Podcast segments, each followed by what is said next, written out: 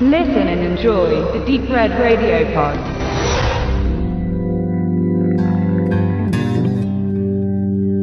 Ja, Red 2 kommt drei Jahre nach Teil 1 und es sind auch wieder alle wichtigen Charaktere dabei, mal abgesehen von äh, dem von Morgan Freeman verkörperten Joe Matheson, der ja damals das Zeitliche gesegnet hat. Aber alle weiteren sind wie gesagt mit an Bord und schon allein deswegen könnte man wahrscheinlich davon ausgehen, dass Teil 2 genauso erfolgreich wird wie sein Vorgänger, der immerhin aus 58 Millionen Dollar Budget an der Kinokasse 200 Millionen gemacht hat. Regie bei Teil 1 hat noch Robert Schwentke geführt. Für uns aus Deutschland vielleicht ganz interessant, weil da kommt der junge, noch wieder recht junge Mann her. Hat damals äh, davor Tattoo hier inszeniert und aber auch schon ein paar äh, Hollywood-Filme vorher gedreht. Flagplan mit Jodie Foster, Time Traveler's Wife und ist jetzt auch für den aktuellen R.I.P.D. Äh, verantwortlich. Beim zweiten Teil hat dann allerdings äh, Dean Parizeau äh, das Regieruder in der Hand gehabt. Der ist eher ein Serienregisseur, äh, hat Folgen von The Good Wife, Justified und Monk gemacht und sein bekanntester Film ist wahrscheinlich Galaxy Quest, also die Star Trek ähm, Persiflage. Hat auch ähm, in jungen Jahren mal einen Oscar für den Kurzfilm äh, The Appointments of Dennis Jennings erhalten. In äh, Red 2 unter seiner Regie kommt es so, dass der ausgestiegene Frank Moses, natürlich wieder gespielt von Bruce Willis, eigentlich alles tut, um ein normales Familienleben mit seiner Freundin Sarah, wieder verkörpert von Marie-Louise Parker, ähm, zu führen. Und während er halt alles versucht, um den Normalbürger darzustellen, juckt's ihr schon immer so ein bisschen in den Fingern und der Drang nach Abenteuer und Action ist schon relativ groß, den sie verspürt. Und spätestens äh, als dann Kumpel Marv bei einem einfachen sonntäglichen Shopping-Ausflug wieder auftaucht, ähm, ist das schon ein gutes Anzeichen dafür, dass die Ruhe langsam vorbei ist. Denn Marv ähm, äh, erzählt seinem Kumpel Frank, dass es wieder die ganze Spionenwelt äh, auf ihn abgesehen hat und er sich hüten müsste wegen einer alten Sache, die schon über 30 Jahre zurückliegt, aber immer noch brandaktuell zu sein scheint.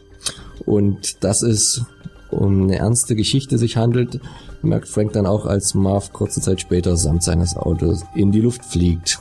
Nach dessen tränenreicher Beerdigung warten dann auch schon die Men in Black auf Frank und nehmen ihn erstmal mit und deswegen kann man dann mit Fug und Recht behaupten, dass es dann so richtig losgeht und der Titel noch älter, härter, besser eigentlich vollends äh,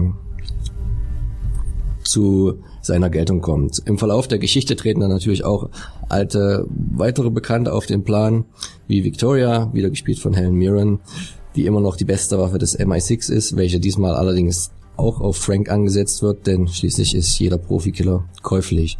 Oder hier ihr glühendster Verehrer Ivan von Brian Cox ähm, dargestellt, der dann auch bei einem Russland-Zwischenstopp wieder mit an Bord ist. Es gibt aber allerdings auch neue Gesichter, ähm, zum einen Wissenschaftler Dr. Bailey, gespielt von Sir Anthony Hopkins, oder die russische Agentin Katja, verkörpert von Catherine Zeta-Jones, die nicht nur auf der Action-Ebene für einiges zu bieten hat, sondern auch auf der emotionalen für große Verwirrung sorgt, ist sie denn schließlich die Ex-Freundin von Frank, was halt Sarah gar nicht so passt. Es gibt natürlich auch den besten Auftragskiller des Ostens, den Han Shobai, der von Byung Han Lee äh, verkörpert wird. Den kennt man vielleicht aus I Saw the Devil und Hero. Und als Spion und Weinliebhaber gibt's dann noch David Tulis, der den Frosch darstellt. Also die äh, Besetzung ist wieder exquisit und äh, sorgt dafür, dass äh, Teil 2 genau wie Teil 1 äh, eine feinste Action-Unterhaltung wird mit einer Vielzahl an internationalen Schauplätzen, die meistens allerdings ganz gut äh, in Montreal ähm, imitiert worden sind, ohne dass man es merkt.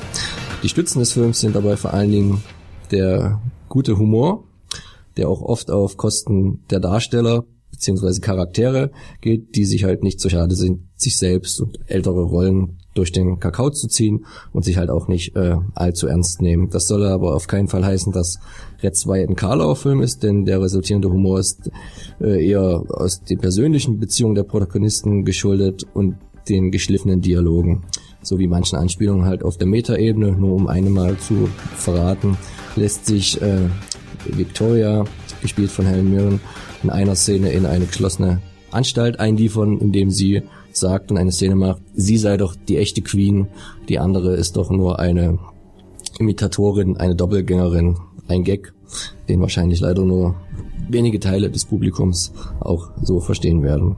Die zweite Stütze des Films ist halt seine durchgehende Konsequenz, was bedeutet, dass das Handeln der Figuren im Kontext des äh, Gesamten durchaus nachvollziehbar ist. Es ist eigentlich immer knallhart bei allem Humor und äh, von wenig Skrupeln behaftet, wenn es darum geht, jemand aus dem Weg zu räumen, der mir selber im Weg steht. Somit funktioniert der Film insgesamt deutlich besser als eine bierernste, überkonstruierte und grobschlächtige Action-Geschichte wie Shootout, keine Gnade oder wie es noch unzählige heutige Actionfilme gibt. Wer also darüber hinaus äh, nach dem guten Film noch an der Vorlage interessiert ist, dem sei der Comic aus dem Hause DC empfohlen. Dessen Zeichner ist äh, Warren, nein, Curry Hammer und äh, der äh, weiter ist Warren Ellis und sowohl Comic als auch Film sind absolut zu empfehlen. Da kann man nichts falsch machen, wenn man auf gute Action steht.